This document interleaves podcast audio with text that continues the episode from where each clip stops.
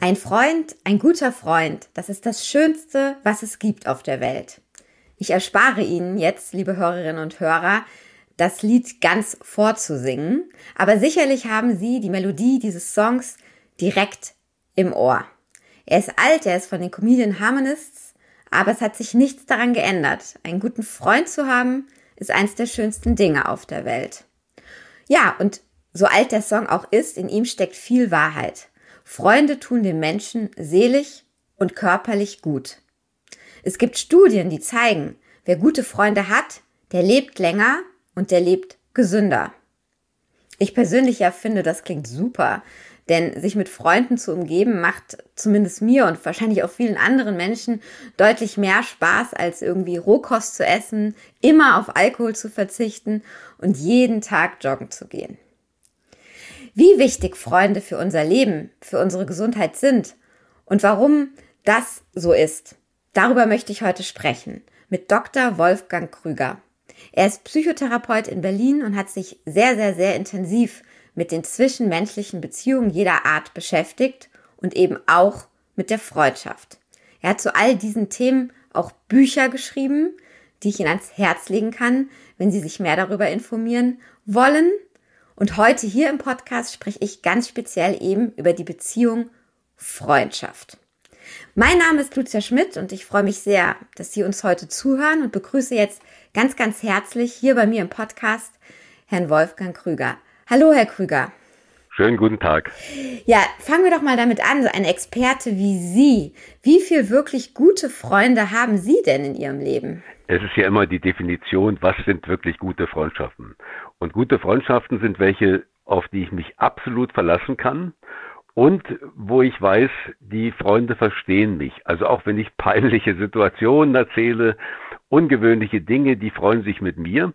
Und da habe ich einen sehr guten Freund, äh, seit langer, langer Zeit ein Mann, äh, wo ich sagen muss, wir sind wie Winnetou und Old Shatterhand. Und ich habe eine gute Freundin, wo ich weiß, das ist eine Säule in meinem Leben. Das heißt, Sie haben eben das Wort lang, lang, lang in den Mund genommen.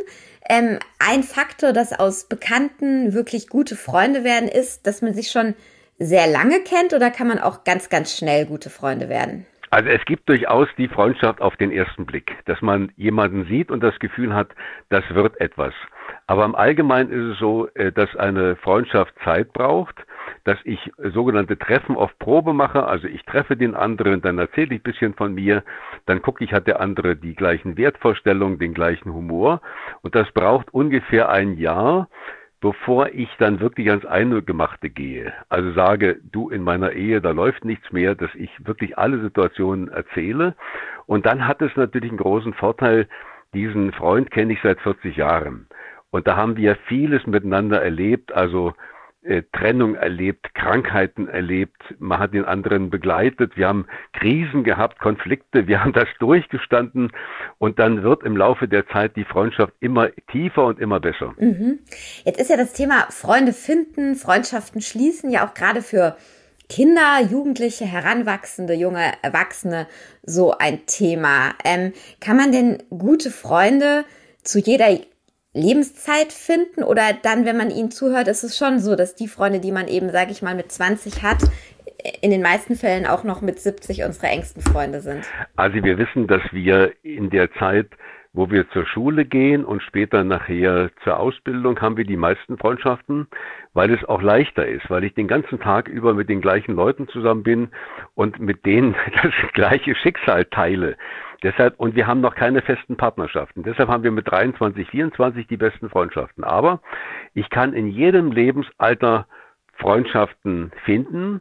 Das geht im Alter, wenn wir etwas älter sind, sogar besser, weil wir haben etwas mehr Humor, wir haben eine bessere Menschenkenntnis.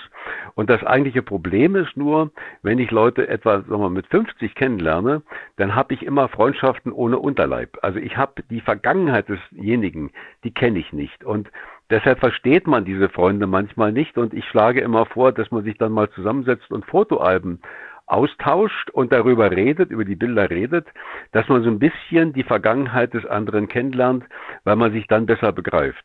Hm, ja, ein, ein schöner, schöner Vorschlag. Jetzt ähm, sind Sie ja hier im Gesundheitspodcast vor allem, ähm, weil Sie eben sagen, Freundschaft, Freundschaft hat immense Auswirkungen auf unsere Gesundheit. Vielleicht können Sie mal zusammenfassen, welche denn eigentlich? Also zunächst einmal, es gibt eine australische Langzeitstudie und die besagt, äh, dass wir, wenn wir gute Freundschaften haben, 22 Prozent länger leben.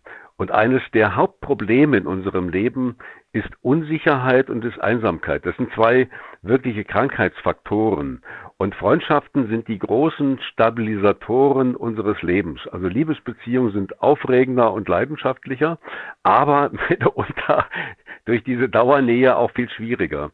Und äh, die Freundschaften sind so das große Fundament für das ruhige Lebensglück und deshalb wirken sie sich sehr beruhigend äh, auf unser gesamtes Leben und auf das Immunsystem aus. Mhm. Das heißt, ähm, es ist der Faktor, der da so entscheidend ist für die Gesundheit, ist das Immunsystem, was von Freundschaften profitiert, rein medizinisch gesprochen. Richtig. Der Hauptfaktor quasi, also das, was äh, schwierig ist, ist im Grunde Lebensstress. Also Unruhe, Stress, Angst, all die Dinge quasi, äh, wo man sagen kann, da zieht sich quasi im Körper alles zusammen.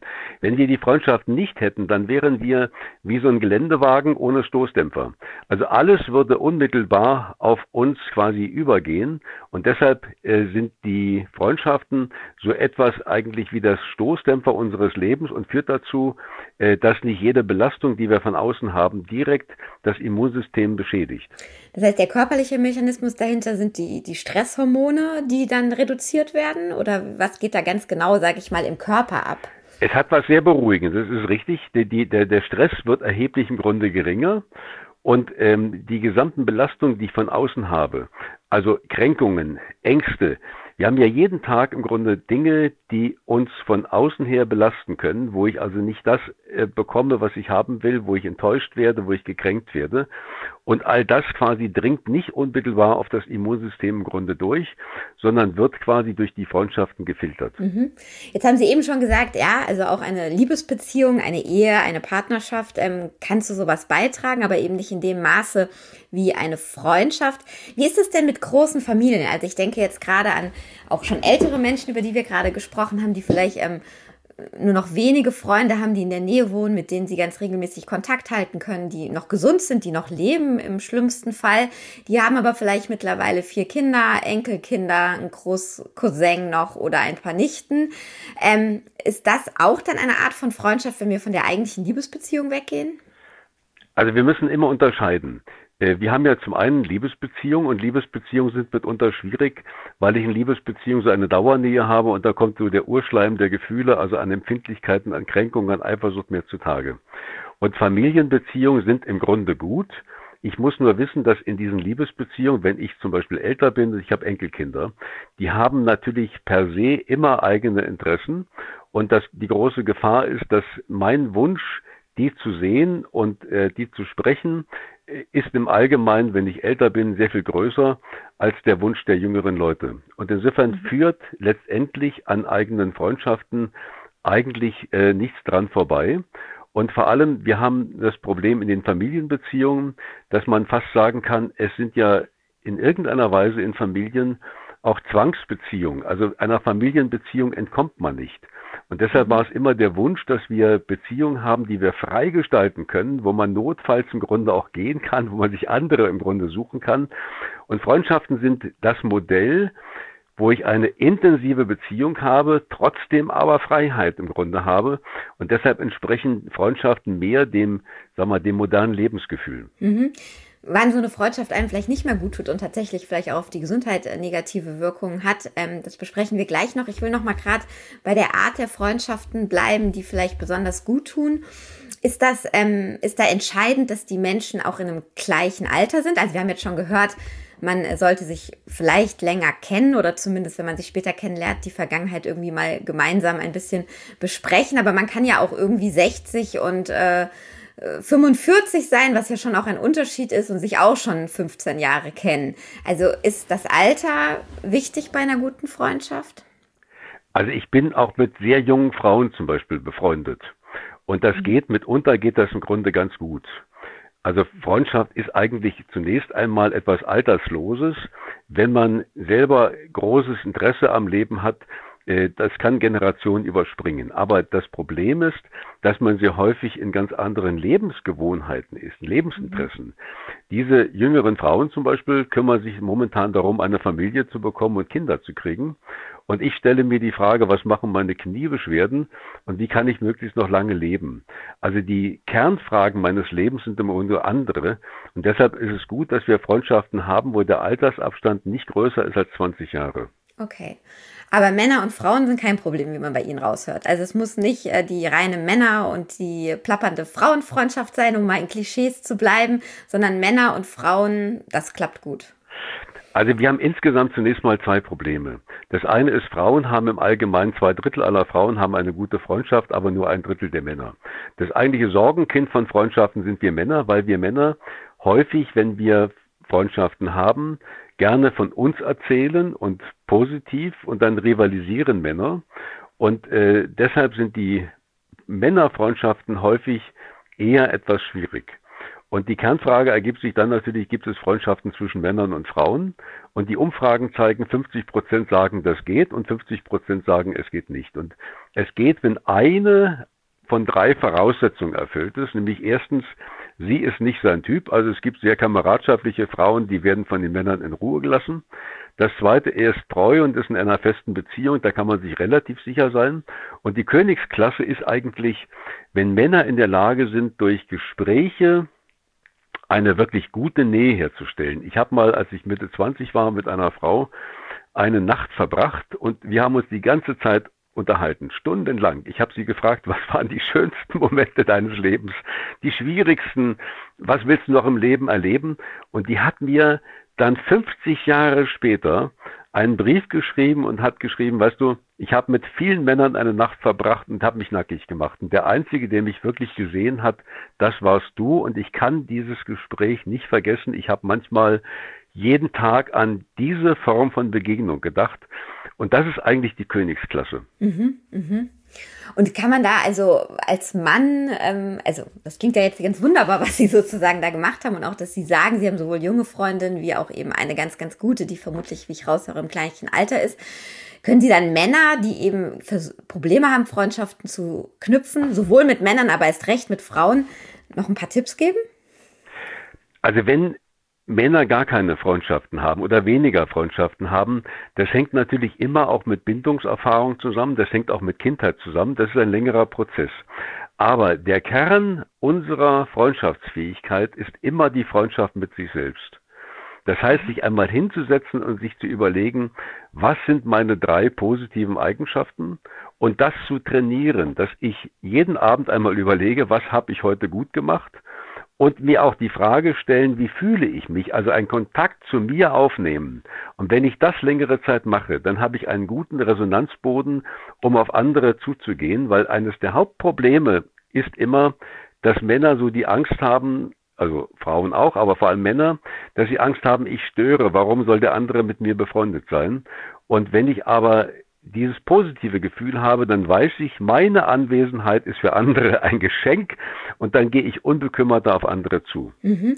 Gilt das auch für Menschen, die vielleicht schüchtern sind, die eben unsicher sind, wie Sie eben ja auch schon gesagt haben, denen es immer schwerfällt, Freundschaften zu knüpfen, aber auch einfach schon Kontakte zu knüpfen? Das gilt generell. Wenn wir etwas selbstbewusster wären, wenn wir wissen, was sind die Eigenschaften, die ich einbringen kann, äh, dann gehe ich eher auf andere zu. Und gerade schüchterne Menschen sind normalerweise die besten Freunde, weil sie zuhören können, weil sie in der Lage sind, auf den anderen einzugehen, weil sie verlässlich sind. Also gute Freundschaften äh, sind nicht unbedingt welche, wo ich brilliere, wo ich quasi äh, was ganz Tolles mache, sondern die ruhigen Menschen sind oft die besten Freundschaften.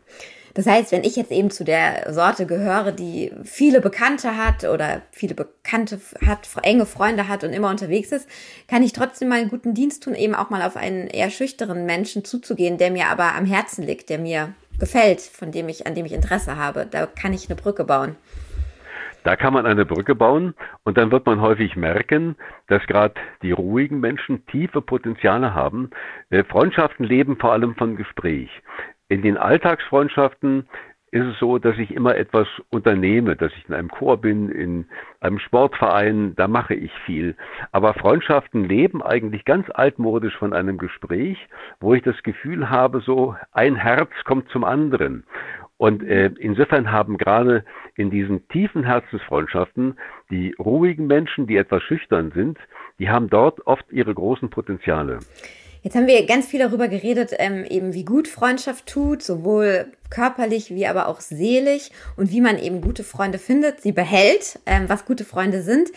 Aber es lässt sich ja nicht verschweigen. Es gibt eben auch Freundschaften, ähm, die sich im Laufe des Lebens ändern. Die Interessen gehen auseinander. Auch gerade junge Menschen, pubertierende Menschen, ähm, ja, bauen schnell Konkurrenz und Ängste gegen auch über Freunden auf.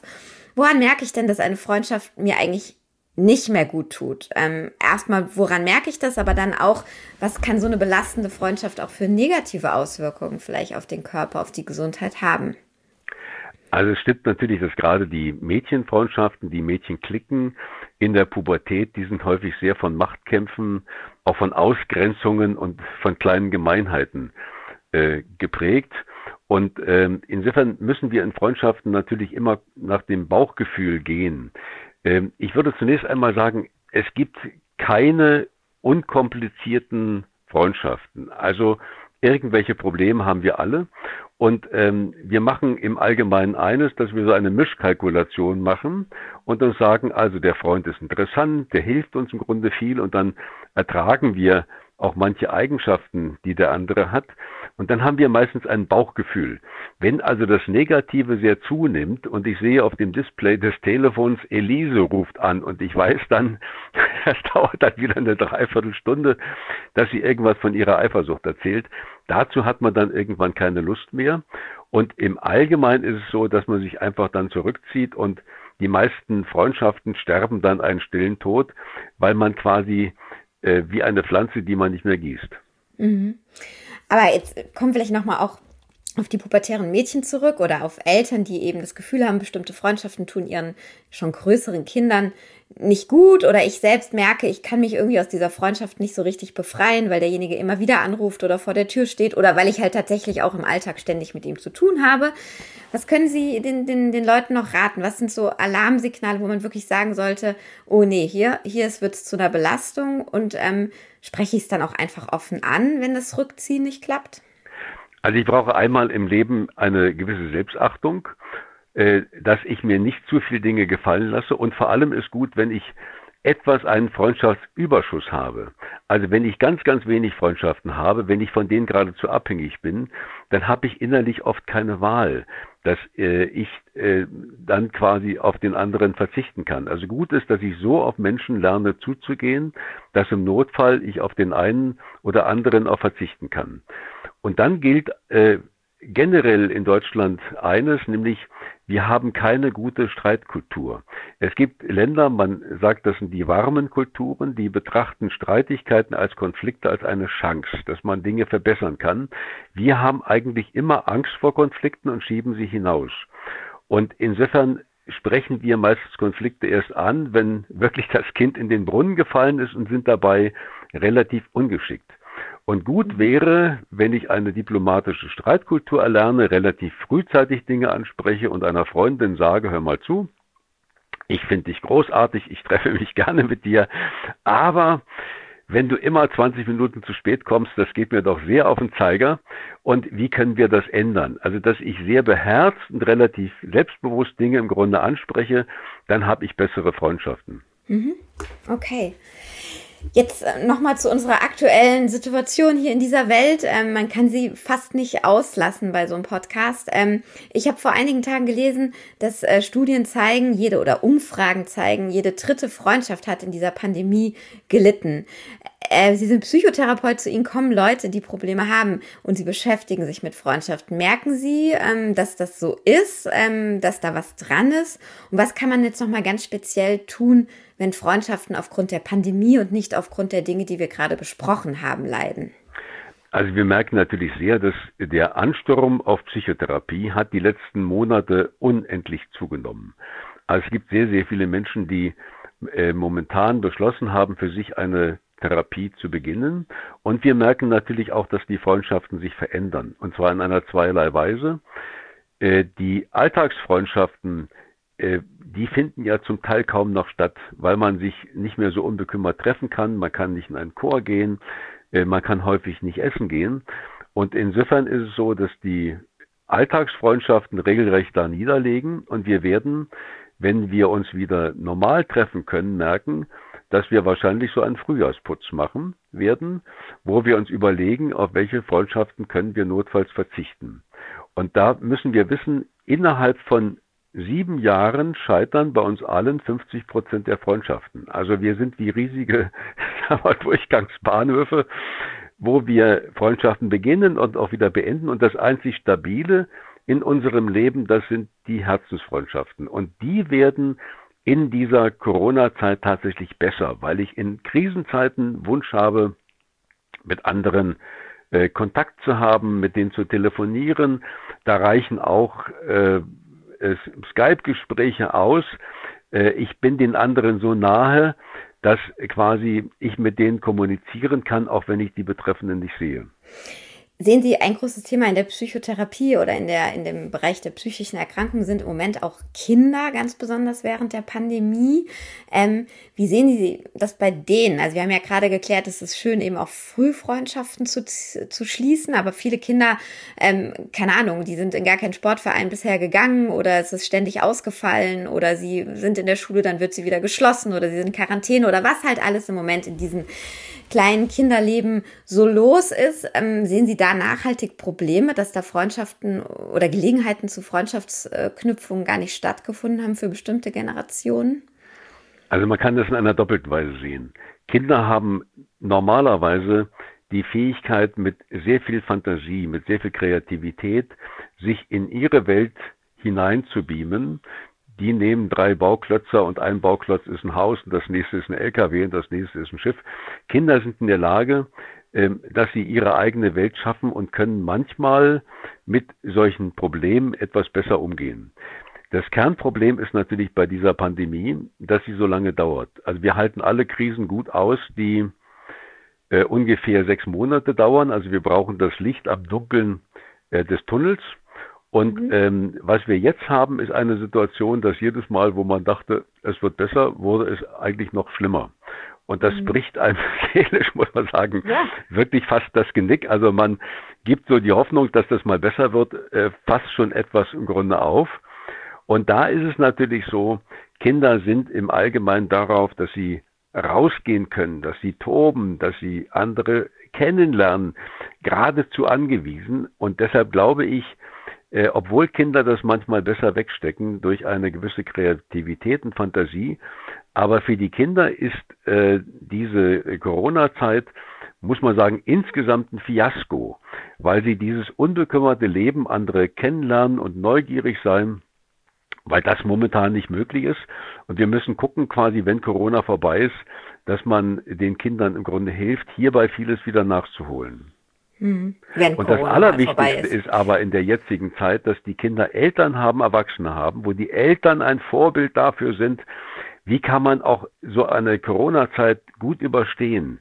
Ich selber bin in der Nachkriegszeit aufgewachsen und habe eine Großmutter gehabt, die mit einer großen Gelassenheit diesen Krieg überlebt hat. Und wir Kinder, wir haben sie bewundert, weil diese Großmutter so ein Hort war von von Gelassenheit. Das hat mein ganzes Leben im Grunde geprägt. Und insofern tragen wir Eltern eine ganz besondere, große Verantwortung dafür, den Kindern zu zeigen, auch solche Krisen kann man überstehen. Das ist doch ein, ein, ein zukunftsgewandtes Schlusswort, was, was mir gut gefällt in einer Zeit, wo keiner von uns so richtig weiß, wann denn nun diese Pandemie wirklich endet, wie Sie ja auch gerade wieder gesagt haben.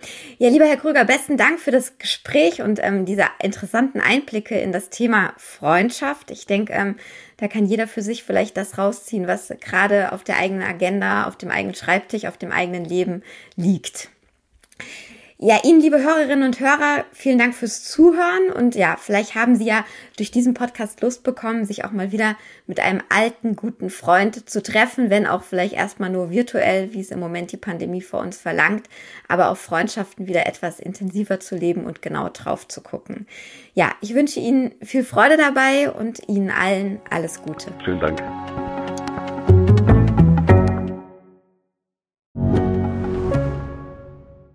Mein Name ist Dr. Tillmann Rümenapf, niedergelassener Kinder- und Jugendarzt hier im Ennepe-Ruhr-Kreis. Die Einführung der Telematik sehe ich durchaus als Chance, aber aktuell fällt das System oft aus und es gibt viel zu wenig technischen Support. Dafür geht eine Menge Zeit drauf, in der ich die Kinder nicht genügend betreuen kann. Das muss sich ändern. Die besondere Nähe der niedergelassenen Haus- und Fachärzte ist in Gefahr. Was die Gesundheitspolitik jetzt dringend ändern muss, erfahren Sie auf rettetdiepraxen.de. you.